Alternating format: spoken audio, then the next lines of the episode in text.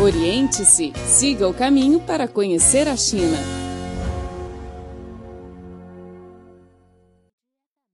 Olá, caro ouvinte, seja bem-vindo ao programa Oriente-se. Sou Carlos Shi e falo aqui no estúdio de Pequim. Desde o lançamento do primeiro satélite artificial em 1957, os seres humanos enviaram sucessivamente ao espaço milhares de naves espaciais durante mais de 60 anos.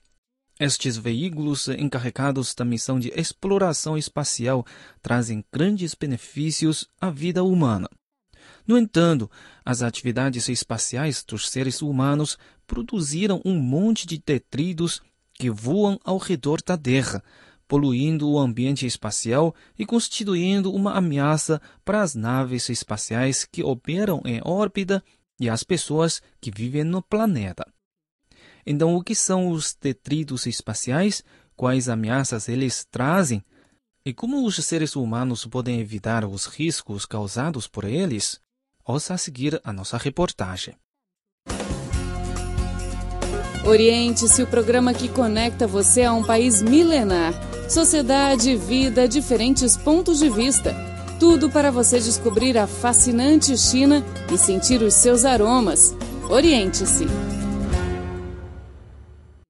Detritos espaciais são objetos criados pelos seres humanos e que se encontram em órbita ao redor da Terra, mas que não desempenham mais nenhuma função útil, como, por exemplo, as diversas partes e dejetos de naves espaciais deixados para trás após seu lançamento tanto podem ser peças pequenas, como ferramentas e luvas, ou ainda estágios de foguetes e satélites desativados.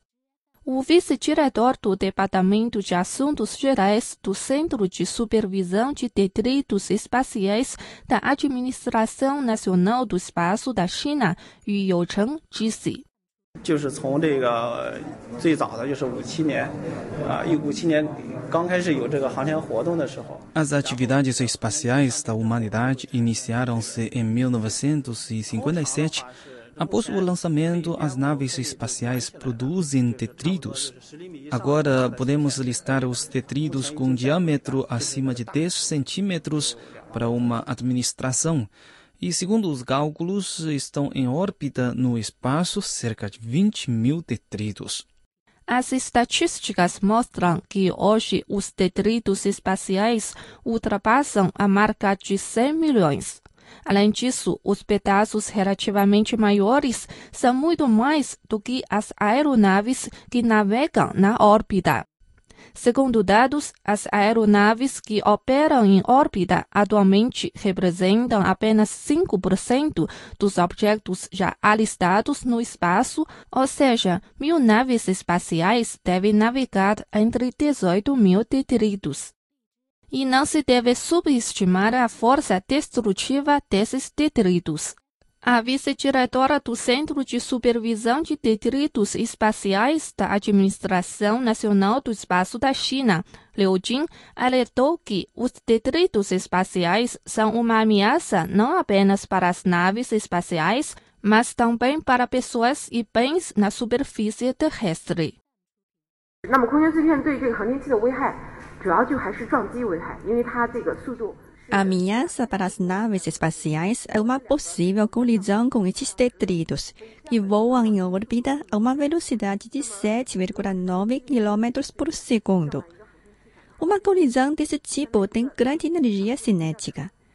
Um detrito com diâmetro de 1 centímetro colidindo com uma nave espacial é o equivalente a um carro a 50 ou 60 km por hora batendo nela, causando um dano fatal à espaçonave. Por outro lado, quando naves desativadas caem na Terra, parte de seus componentes não conseguem se queimar completamente por causa do grande tamanho, por isso podem atingir pessoas, residências, instalações, entre outros. Para minimizar as já referidas ameaças, o Centro de Supervisão de Detritos Espaciais da Administração Nacional do Espaço da China monitora 24 horas por dia mais de 100 satélites do país, analisando todo o tempo os dados relativos. Se descobrir riscos potenciais, o centro vai emitir alerta aos departamentos envolvidos com antecedência de três dias. O vice-diretor do Departamento de Assuntos Gerais do Centro de Supervisão de Detritos Espaciais, Yu Youcheng, explicou. 中心的话是对我们国家就是目前在用的 o centro monitora os mais de 100 satélites do país que estão em operação e calcula os riscos de colisão entre estes satélites e os detritos espaciais. Analisamos todos os dias os dados relativos e depois informamos os resultados da análise com uma antecedência de três dias aos usuários envolvidos como, por exemplo, os departamentos de pesquisa e produção de satélite. Assim, eles vão conhecer os riscos de seus satélites nos próximos dias. Além da supervisão regular dos detritos espaciais, o Centro de Supervisão de Detritos Espaciais ainda avalia os riscos de operação em órbita das naves espaciais, a fim de ajudar a escolher um período mais seguro para o lançamento. Oriente-se o programa que conecta você a um país milenar. Sociedade, vida, diferentes pontos de vista tudo para você descobrir a fascinante China e sentir os seus aromas. Oriente-se! Olá, caro ouvinte, você está a escutar o programa Oriente-se. Sou Carlos Shi e falo aqui no estúdio de Beijing. A medicina tradicional chinesa já está presente hoje em mais de 160 países de todas as regiões do mundo. 29 deles definiram claramente seu status legal especialmente o da acupuntura, enquanto 18 a incluíram na cobertura dos planos de saúde. Depois do trem de alta velocidade, da energia nuclear e das linhas de extra alta tensão, espera-se que a medicina tradicional chinesa seja um novo cartão de vista do país no cenário internacional. Oriente-se, o programa que deixa você a par de tudo o que acontece na China. A medicina tradicional chinesa é um tesouro nacional com mais de 5 mil anos de história. A eficácia de suas terapias, como a acupuntura, a vendosa-terapia, um tratamento com vendosas de vidro e as infusões, está muito arraigada na mente dos chineses especialmente para o tratamento de doenças crônicas. A teoria da medicina tradicional chinesa originou-se da prática, por meio da qual nunca parou de se desenvolver e enriquecer. A obra mais antiga sobre o assunto, o Huangdi Neijing, veio à luz há mais de dois mil anos, e nela estão reunidas as experiências de tratamento e as teorias médicas existentes na época. A obra também descreve de maneira integral a anatomia e fisiologia do corpo humano, além de suas patologias e os métodos de diagnóstico, tratamento e prevenção de enfermidades, assentando assim a base de toda a teoria da medicina tradicional chinesa. A medicina tradicional é um legado da milenar sabedoria da China e não só pode tratar enfermidades crônicas, mas também nos aconselha um modo de vida mais saudável. Com a crescente porcentagem de males crônicos não transmissíveis no espectro de enfermidades, tanto na China como no resto do mundo, aumenta a importância do papel da prevenção e do cuidado com a saúde, declarou Bernard Swansland, representante da Organização Mundial de Saúde na China.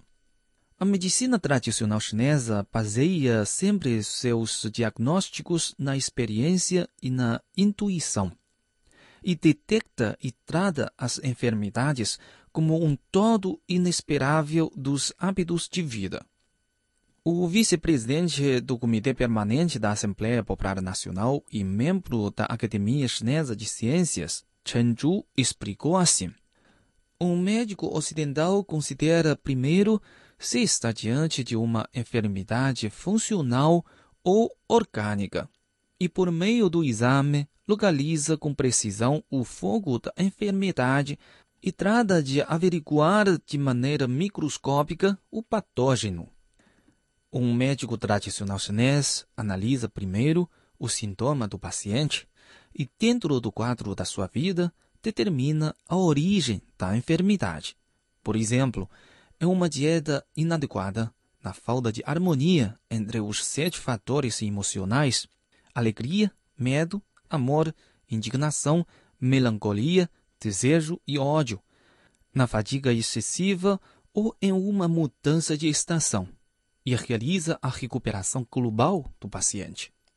A acupuntura e a moxabustão, tradicional terapia chinesa que pode ser considerada uma espécie de acupuntura térmica, como primeiras terapias da medicina chinesa adotadas no exterior, tornaram-se um importante componente da medicina mundial e estão ganhando cada vez mais aceitação.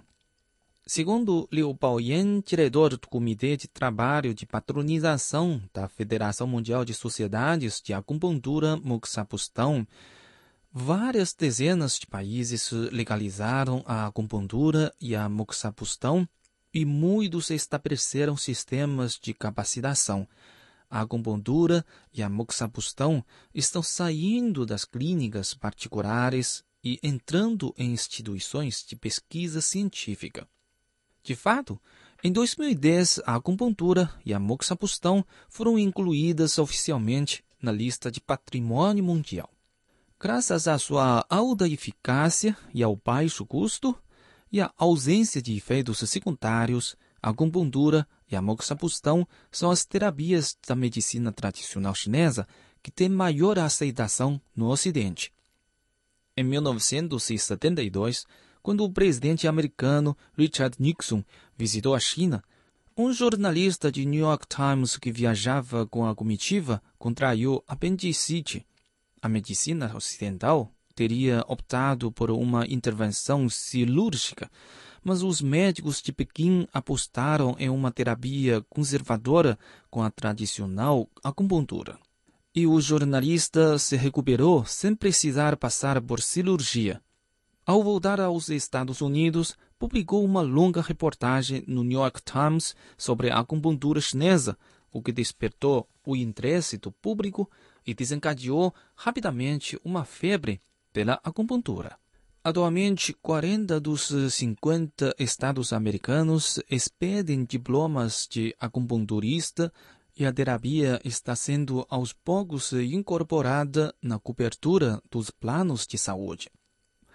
Há centenas de institutos de acupuntura que ministram cursos de capacitação de três ou quatro anos, homologados para conceder a licenciatura ou mestrado. Contudo, para Andres Rinalsel, representante alemão na Comissão Executiva da Federação Mundial de Sociedades de Acupuntura Moxabustão, os países ocidentais ainda necessitam de uma prova científica da eficácia da acupuntura e da moxapustão, e a regulamentação é um passo importante, como, por exemplo, foi a promulgação pela China da norma ISO 17218-2014, no ano retrasado, sobre o uso de agulhas esterilizadas descartáveis a primeira norma internacional no terreno da medicina tradicional.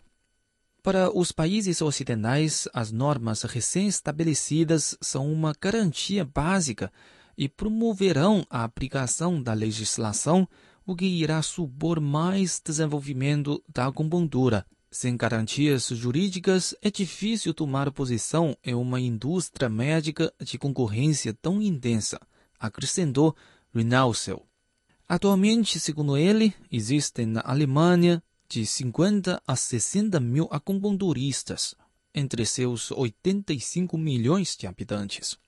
Algumas enfermidades, como dor nas costas e transtornos ginecológicos, já podem ser tratadas por acupuntura no sistema público de saúde. Bom, caro ouvinte, o programa de hoje fica por aqui. Muito obrigado pela sua sintonia e até a próxima.